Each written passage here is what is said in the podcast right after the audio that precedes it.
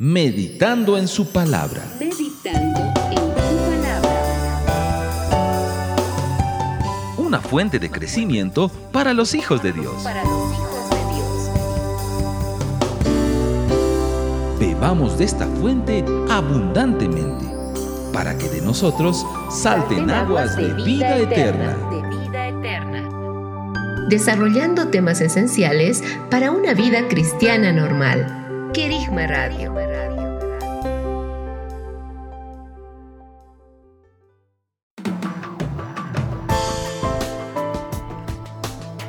Meditemos en la palabra.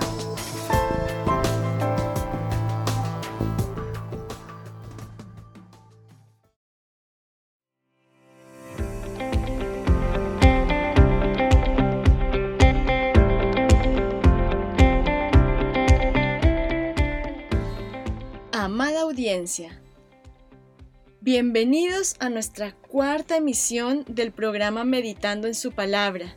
Estamos muy gozosos de poder estar en este espacio de devocional con ustedes hoy y compartir nuevamente de estas llaves que el Padre nos ha entregado para aprender a vivir en nuestro caminar diario con Cristo.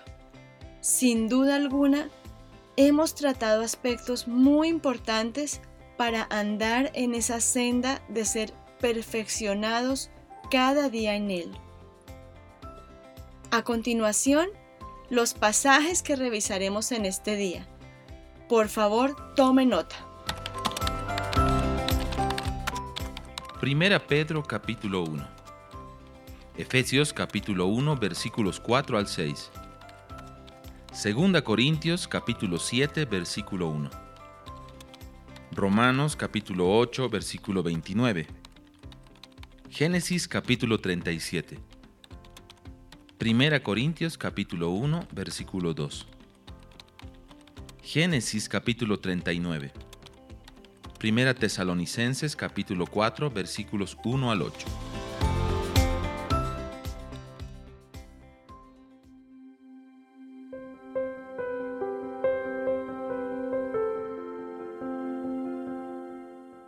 En emisiones anteriores hablamos de cómo la fe y la obediencia son características primordiales del nuevo nacimiento. También de que la obediencia básicamente es el resultado de amar a Dios. Obedecemos porque amamos. El Señor a través de toda la escritura nos hace un llamado a guardar su palabra y a comportarnos como hijos dignos. Quiero que vayamos primeramente al siguiente pasaje donde podemos leer de forma muy clara. Primera de Pedro 1, versos 13 al 16. Por lo cual, habiendo ceñido los lomos de vuestro entendimiento, sed sobrios y tened vuestra esperanza puesta por completo en la gracia que os está siendo otorgada en la revelación de Jesucristo. Como hijos obedientes, no amoldándoos a las antiguas pasiones que teníais cuando estabais en vuestra ignorancia, sino según el que os llamó es santo. Sed también vosotros santos en toda vuestra manera de vivir, porque está escrito, seréis santos porque yo soy santo. El día de hoy hablaremos respecto a la santidad. Pero, ¿qué es ser santos? ¿Qué implica en sí la santidad? ¿Qué dicen las escrituras al respecto? Acompáñenos hoy en este precioso viaje. Vamos a sumergirnos en algunos textos que nos van a ayudar mucho a ampliar en este tema.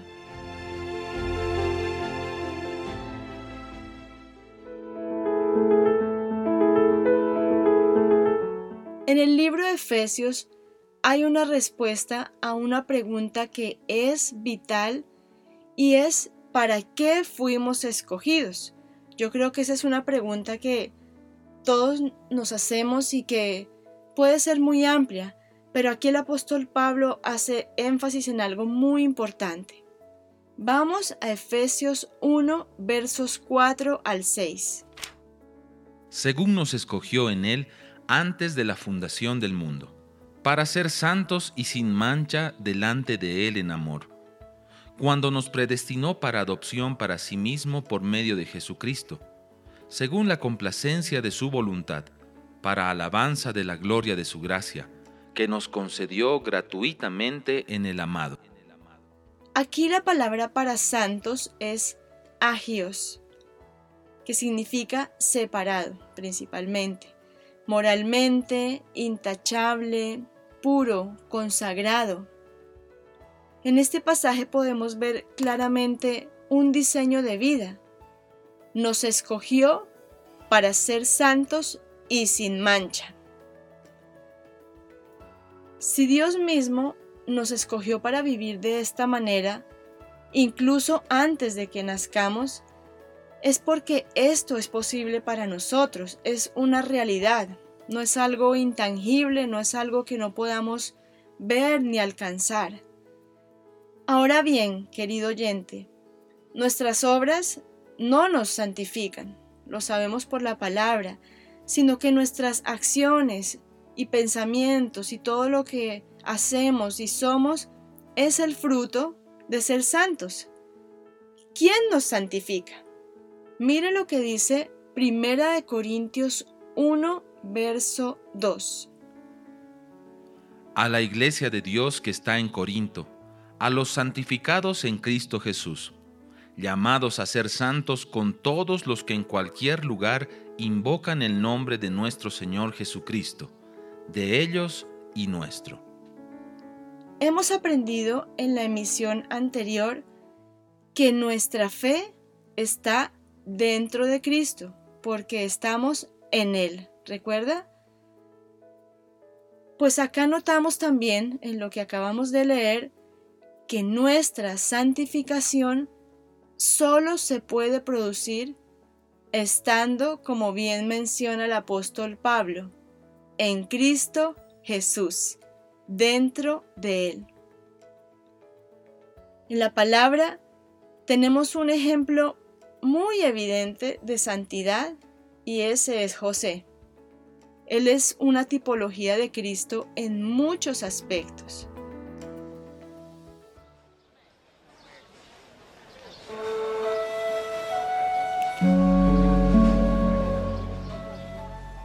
De José Conocemos el relato en el libro de Génesis. Era el joven de 16 años que apacentaba ovejas, era el hijo favorito de su padre Jacob, primogénito de su amada Raquel, por quien había trabajado Jacob tantos años en la casa de Labán. Él le muestra su amor a su hijo regalándole una túnica de colores diferente a todas las demás. Eso era algo muy honroso. Además de eso, parecía que Dios tenía cierto favor hacia José por encima del resto de sus hermanos. Le hablaba a través de sueños. Y todo esto provocó la ira de sus hermanos mayores, quienes finalmente le traicionan, le quitan su túnica y lo venden como esclavo. José, traicionado, despreciado, desterrado, vendido como esclavo en Egipto. Entonces, si analizamos su historia, podríamos decir humanamente que tenía todo el derecho de guardar rencor en su corazón, vivir una vida frustrada, sin esperanza. Sin embargo, a pesar de todo lo que pasó, la palabra da testimonio de José y lo describe así en Génesis 39 versos 2 al 6. Por favor, leamos juntos este texto. Pero Adonai estaba con José y llegó a ser varón próspero y estaba en la casa de su señor el egipcio. Y José halló gracia ante sus ojos y le servía. Y él lo puso a cargo de su casa, y entregó cuanto tenía en mano de José. Y sucedió que, desde que lo puso a cargo de su casa y de todo lo que tenía, Adonai bendijo la casa del egipcio a causa de José. Y la bendición de Adonai estaba sobre todo lo que tenía, así en la casa como en el campo. Y todo lo que tenía lo dejó en mano de José. Y con él allí no se preocupaba de nada, fuera del pan que comía. Y José era de agradable presencia y de varonil semblante.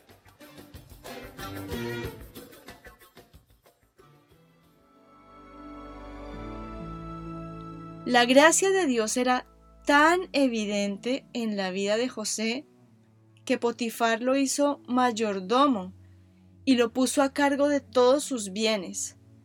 Absolutamente todo estaba bajo su administración. Mire usted, ¿no es este el resultado de una vida íntegra, de una vida en santidad? Yo creo que sí. José no solamente era un soñador, él era un joven que deseaba vivir en santidad, en obediencia y en entrega a su Dios. José era un varón íntegro e intachable. Hay un suceso registrado en el libro de Génesis capítulo 39 versos 7 al 9. Quiero que vaya conmigo en este momento, por favor, a ese pasaje. Aconteció que la mujer de su señor puso sus ojos en José y le dijo, acuéstate conmigo. Pero él rehusaba y dijo a la mujer de su señor, Ciertamente mi señor no se preocupa de lo que hay en la casa, y todo lo que tiene lo puso en mis manos. Y no hay nada en esta casa sobre mí, ni nada se me deniega fuera de ti, porque eres su mujer. ¿Cómo pues haré este mal y pecaré contra Elohim?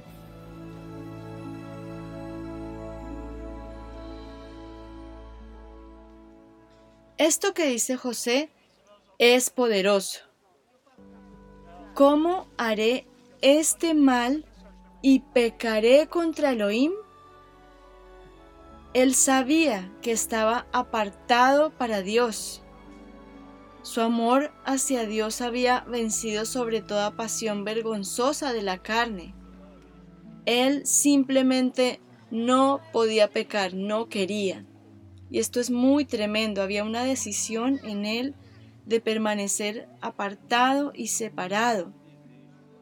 A pesar de rechazar a la esposa de Potifar, la mujer no se detuvo, ella continuó insistiendo a José para que se acueste con ella, a tal punto que en un momento se abalanzó sobre él, mas José resistió y huyó del pecado. Él actuó con integridad y decidió no contaminarse. Recuerde que en el anterior devocional hablamos acerca de Daniel. Hay una decisión y esta es una decisión que tuvo un alto precio en ambos casos. José fue acusado injustamente y fue encarcelado, pero aún allí la mano del Señor estuvo con él y estando en prisión hasta gobernó. Conocemos el final de esta historia. José recibe nuevamente honra y llega a ser administrador de todo Egipto. Se reconcilia con sus hermanos, les provee de alimento y también de tierra en el mejor lugar de Egipto y puede pasar los últimos días de su padre junto a él. Fruto de esto, Jacob bendice a José de forma muy especial en Génesis 49:26. Esta vez voy a leer la versión Biblia de las Américas. Venga conmigo.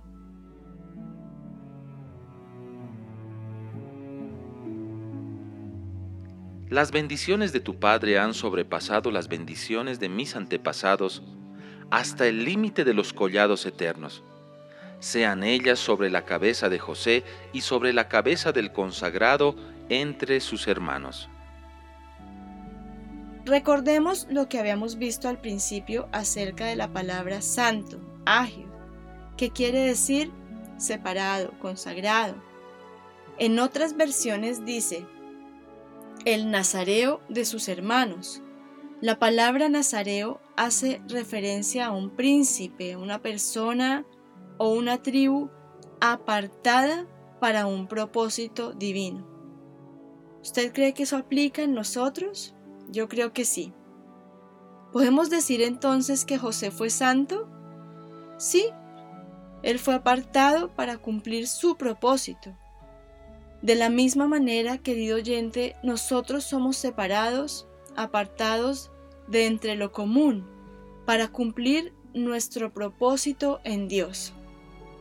¿Qué les parece si en este momento nos tomamos un tiempo para adorar a nuestro Padre? Ya regresamos.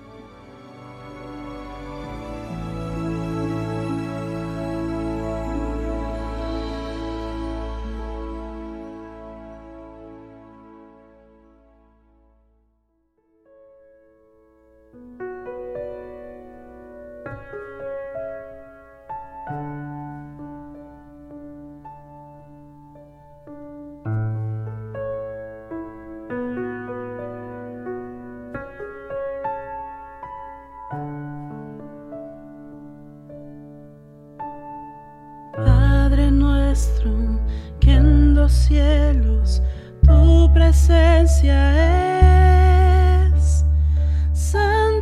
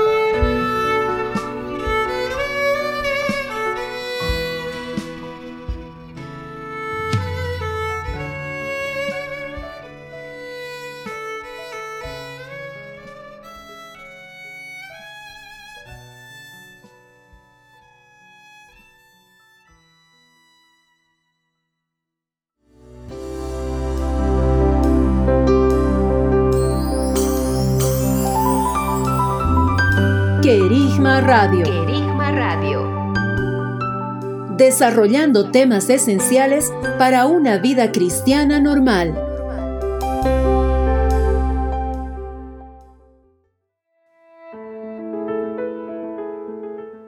En el segmento anterior dimos una breve introducción acerca de lo que es la santidad y entendimos que es el ser santo. Esto implica separación, el ser apartado. Revisamos brevemente la vida de José como un ejemplo y que nuestra santificación solo se puede producir estando en Cristo Jesús, dentro de Él. Ahora bien, ¿de qué nos separamos entonces? Hay tres enemigos de los cuales la palabra nos advierte. Venga conmigo a revisar algunos textos. Voy a citar a esos tres enemigos. Uno de ellos es el diablo, también llamado el dragón, asesino, la serpiente antigua, el engañador, el acusador, Satanás, adversario, todos estos son títulos. Vamos a Primera de Pedro, capítulo 5, verso 8. Dice, Sed sobrios, velad, vuestro acusador, el diablo, anda como león rugiente buscando a quien devorar. Otro enemigo, el mundo. Recuerde que nosotros estamos en el mundo, pero no somos del mundo. Primera de Juan 2, versos 16 al 17. Porque todo lo que hay en el mundo, la pasión de la carne, la codicia de los ojos y la soberbia de la riqueza, no proviene del Padre, sino del mundo. Y el mundo está pasando, y sus deseos, pero el que hace la voluntad de Dios permanece para siempre. Otro enemigo, la carne. Vamos a Gálatas 5, versos 16 al 17. Digo, pues, andad en el Espíritu y de ningún modo llevéis a cabo el deseo de la carne, porque la carne desea contra el Espíritu y el Espíritu contra la carne. Y estos se oponen entre sí para que no hagáis lo que deseáis. Santificado significa ser apartado para Dios. Hablamos que desde antes de la fundación del mundo, Él nos escogió para esto y para ser sin mancha. Fuimos comprados con la sangre de Cristo. Por lo tanto, pertenecemos a Dios, somos suyos, mas aún Él nos llamó para ser santos como Él es santo. Entonces, amado oyente, si entendemos esta poderosa verdad, nuestra manera de vivir definitivamente tiene que cambiar. No podemos continuar lidiando con los mismos pecados, con las mismas situaciones. Cuando nosotros recibimos a Cristo, obtenemos perdón de pecados, somos justificados y santificados ante Dios. ¿Por qué? Porque sin santidad nadie podrá tener comunión con Él, porque Él es santo. Mire lo que dice Hebreos capítulo 12, verso 14. Seguid la paz con todos y la santidad, sin la cual nadie verá al Señor. Deténganse en lo que dice ahí. ¿Seguir la santidad? Es decir, que debemos buscarla, debemos seguirla. Todos los creyentes somos santos en Cristo.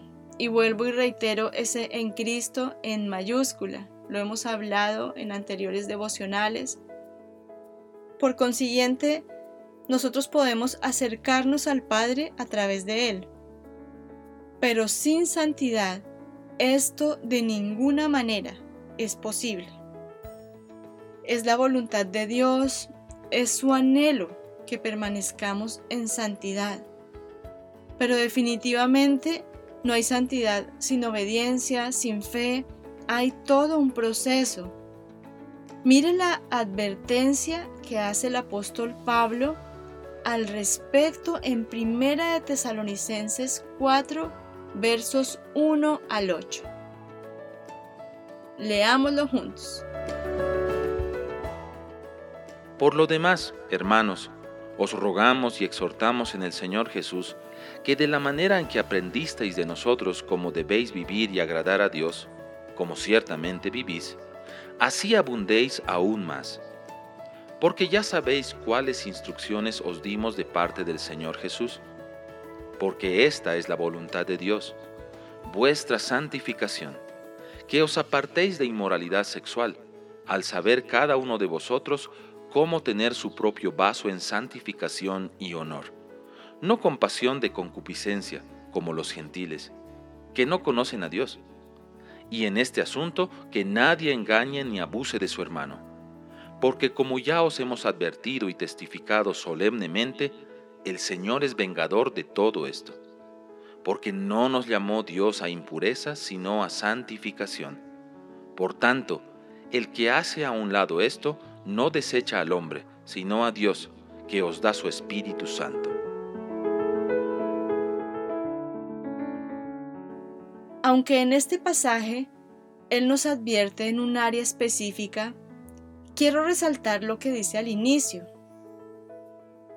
Dice, os rogamos y exhortamos en el Señor Jesús Debemos agradar a Dios y abundar mucho más en esto, dice, les ruego, les exhorto y lo repite. Debemos agradar a Dios y abundar más y más en esto. Entonces, mantenernos en santidad inicia con una firme decisión de vivir una vida de integridad, una vida de pureza. ¿Por qué? Porque ya hemos sido santificados por Él. Vivir una vida santa, íntegra, a los ojos del Señor, es un caminar diario con Cristo que implica cambios. ¿Cambios en qué? En nuestra forma de pensar, en nuestra forma de vivir, el no conformarnos a los deseos engañosos del mundo, a lo que vemos, en el cual por nuestra ignorancia nosotros vivimos en otro tiempo, dice la Escritura. No queremos ser hallados ignorantes, Venga conmigo a 2 Corintios 7, verso 1. Mire lo que dice. Y este es un verso central de esta meditación. Así que, amados, teniendo estas promesas, limpiémonos de toda contaminación de carne y de espíritu, perfeccionando la santidad en el temor de Dios.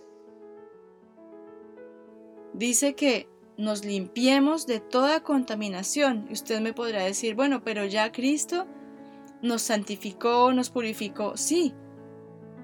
Pero mire lo que dice aquí, limpiémonos. Si dice limpiémonos es porque hay algo que limpiar. ¿De qué? De toda contaminación de carne y de espíritu. ¿Cómo se perfecciona la santidad? En el temor de Dios. El temor de Dios es una lámpara. Es la lámpara que básicamente debe estar encendida en nosotros. Entonces hasta aquí hemos llegado a un punto muy importante. ¿Por qué? Porque a través de cada devocional hemos hablado de lo que hace la luz en nosotros por otro lado, la fe, la fidelidad, la obediencia, también lo tocamos como componentes claves en nuestra vida en Cristo. Cada devocional vamos en aumento. Un día nosotros, así como Pablo a través de la luz manifiesta arrepentimiento, pues también pasamos de muerte a vida. Ahora le pido que venga conmigo a un hermoso pasaje escrito en Romanos 1 versos 1 al 6. Póngale mucha atención, por favor.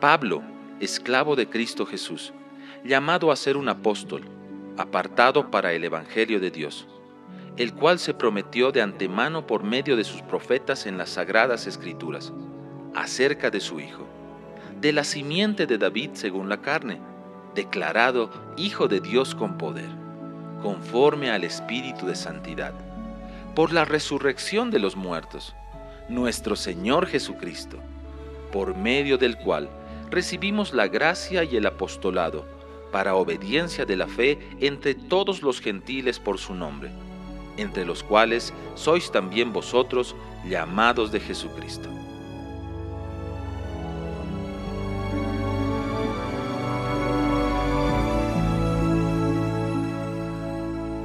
¿Puede notar toda la profundidad que hay en estos seis versos? Esto nos da para una extensa enseñanza. Pablo es salvado, es apartado, dice ahí. Sabemos que es santo. ¿Para qué? Para el Evangelio de Dios y también es comisionado. El mismo día que fue salvo, ese mismo día recibió la comisión y la razón de su vida. ¡Qué extraordinario!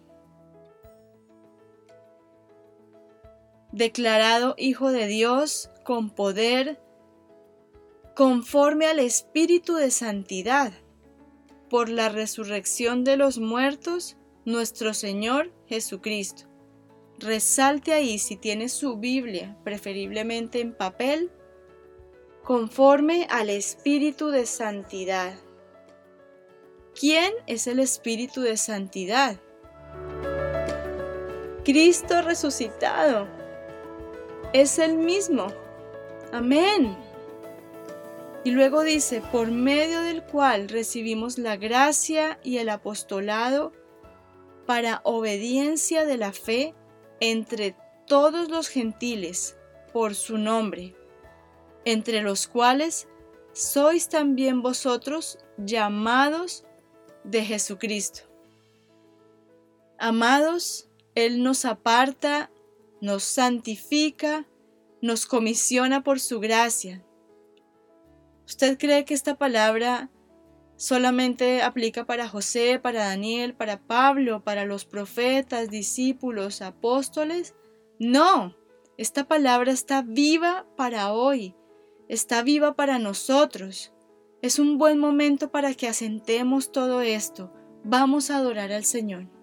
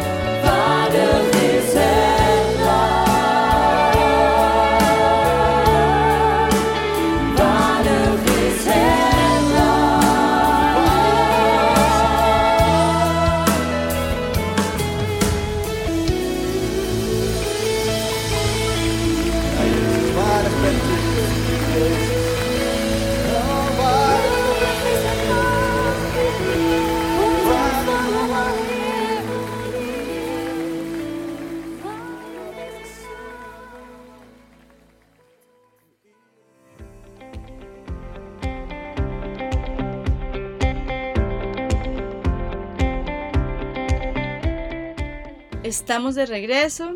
Soy Marcela Gaitán. Continuamos con nuestro programa Meditando en su palabra. Ahora, ¿cómo aplicamos todo esto? Al inicio, revisamos un texto en Primera de Pedro donde el Señor nos dice, Sed santos porque yo soy santo. Esto literalmente es una orden directa, no es una recomendación que Dios le da a sus hijos a través del apóstol, es una instrucción, es una orden.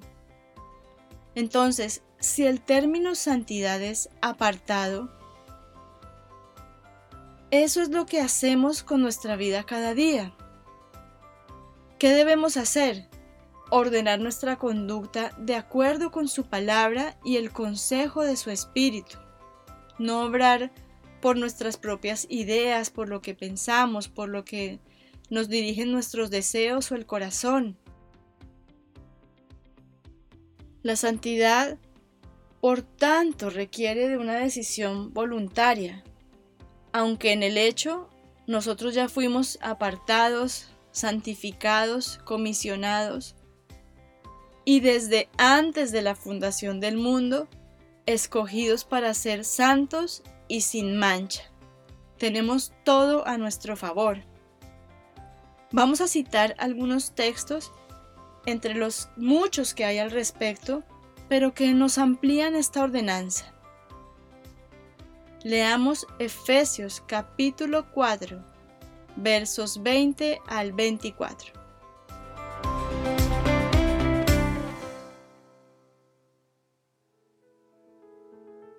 Pero vosotros no aprendisteis así a Cristo, si en verdad lo oísteis y fuisteis enseñados en Él conforme a la verdad que está en Jesús, a saber, en cuanto a la antigua manera de vivir, a despojarse del viejo hombre, que está siendo destruido por los deseos del engaño, a renovarse en el espíritu de la mente y a vestirse el nuevo hombre, que fue creado según Dios en la justicia y santidad de la verdad. En este pasaje hay una acción implícita, vestirnos. Pero ¿vestirnos de qué?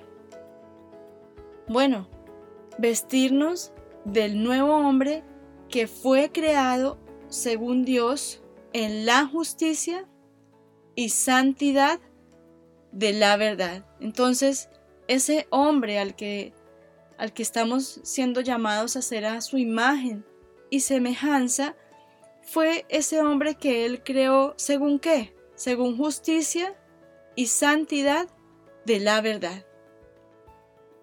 Amados, aquí claramente vemos que no solo se trata de dejar las acciones pecaminosas, es literalmente apartarnos de esos tres enemigos que mencionamos anteriormente, el diablo, el mundo, la carne se trata también de un cambio de vestiduras. Pero ¿cómo lo hacemos? ¿Cómo nos, cómo nos cambiamos? Lo dice en su palabra, despojándonos de esa vieja vestidura, renovando nuestra mente, viviendo en el temor de Dios. Aún le digo que el trabajar los deseos nos ayuda en el proceso de perfeccionarnos en santidad. Le voy a citar en este momento lo que dice Pablo en Colosenses 3. Es un texto que le pido también profundice después. Aquí vamos a tocar puntos muy específicos. Venga conmigo, por favor. Puesto que fuisteis resucitados juntamente con Cristo, buscad las cosas de arriba donde está sentado Cristo a la diestra de Dios. Pensad en las cosas de arriba, no en las de la tierra, porque moristeis y vuestra vida ha sido escondida con Cristo en Dios. Recuerda que le dije que debemos buscar, perseguir. Bueno, aquí dice, buscad las cosas de arriba pensad en las cosas de arriba, no en las de la tierra. Entonces aquí hay una acción. ¿Cuál es la acción? Busquemos las cosas de arriba. ¿Para qué? Para que cuando Cristo, vuestra vida, sea manifestado, entonces también vosotros seréis manifestados con Él en gloria. Hay una acción y hay un para qué. Entonces aquí Pablo nos da instrucciones muy precisas que voy a citar a continuación. ¿Qué dice? Haced morir, pues, lo terrenal en nuestros miembros. Fornicación, impureza, pasión desordenada, deseo malo y la avaricia que es idolatría. Cosas por las cuales viene la ira de Dios, en las que también vosotros anduvisteis en un tiempo cuando vivíais en ellas. También dice, desechad también vosotros todas estas cosas. Y ahí viene una lista. Ira, enojo, malicia, maledicencia, lenguaje obsceno de vuestra boca. Hablamos de despojarnos, pero ¿despojarnos de qué? Mire lo que dice. Habiéndoos despojado del viejo hombre con sus prácticas. No mintáis unos a otros, y os habéis vestido del nuevo hombre que está siendo renovado hasta un conocimiento pleno, conforme a la imagen del que lo creó. ¿Qué quiere decir esto? Cristo en nosotros, conforme a su imagen hablamos también de vestirnos. Pero vestirnos cómo? Dice aquí, vestidos pues como escogidos de Dios, santos y amados, de entrañable compasión, bondad, humildad, mansedumbre, paciencia, soportándoos los unos a los otros y perdonándonos los unos a los otros, si alguno tiene queja contra otro. Como el Señor en verdad os perdonó, así también vosotros. Y sobre todas estas cosas, sobre toda esta lista, algo muy poderoso, y es el amor, el cual es el vínculo de la perfección. Qué tremenda palabra. Si la escritura dice que nos conservemos puros, es porque somos templo del Dios viviente. Entonces no pueden morar dos naturalezas en nosotros. Mira lo que dice Primera de Corintios 3, verso 17. Si alguno destruye el santuario de Dios, Dios lo destruirá a él. Porque el santuario de Dios, el cual sois vosotros, es santo. ¿De qué santuario está hablando aquí? Lo dice claramente. No está hablando de un templo físico, de un santuario como en nuestra mente conocemos lo que puede ser un santuario en, lo terrenal. Dice, ese santuario somos nosotros mismos. Él es santo, Él nos santificó para que a través de su Hijo podamos ser santos. Somos ese templo, ese santuario, donde Él mora, donde Él habita. Amado oyente, podríamos seguir profundizando mucho más en esto, sin duda alguna es un tema muy amplio. Pero asiente esto. ¿Qué es lo que el Padre quiere darnos hoy? Él nos está llamando a un cambio de vestiduras, a entrar en ese proceso de que se manifieste el Espíritu de Santidad, Cristo en nosotros, su naturaleza divina en nosotros. ¿No es esto maravilloso? Yo le invito a que durante esta semana reflexione, profundice, sea la luz y aplique esta palabra que sin duda está produciendo transformación en nosotros. Hemos terminado. Que Dios le bendiga y hasta nuestra próxima emisión. Recuerde que si quiere comunicarse con nuestro programa, puede hacerlo a través del siguiente correo electrónico marcela.querigma.com Paz del Rey.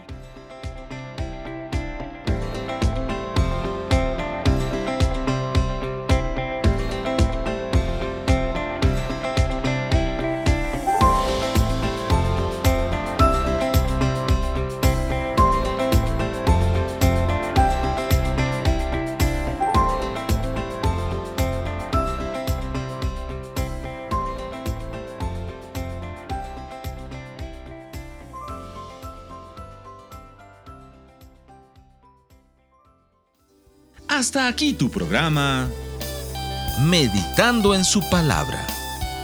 Una fuente de crecimiento para los hijos de Dios. Hasta la próxima semana.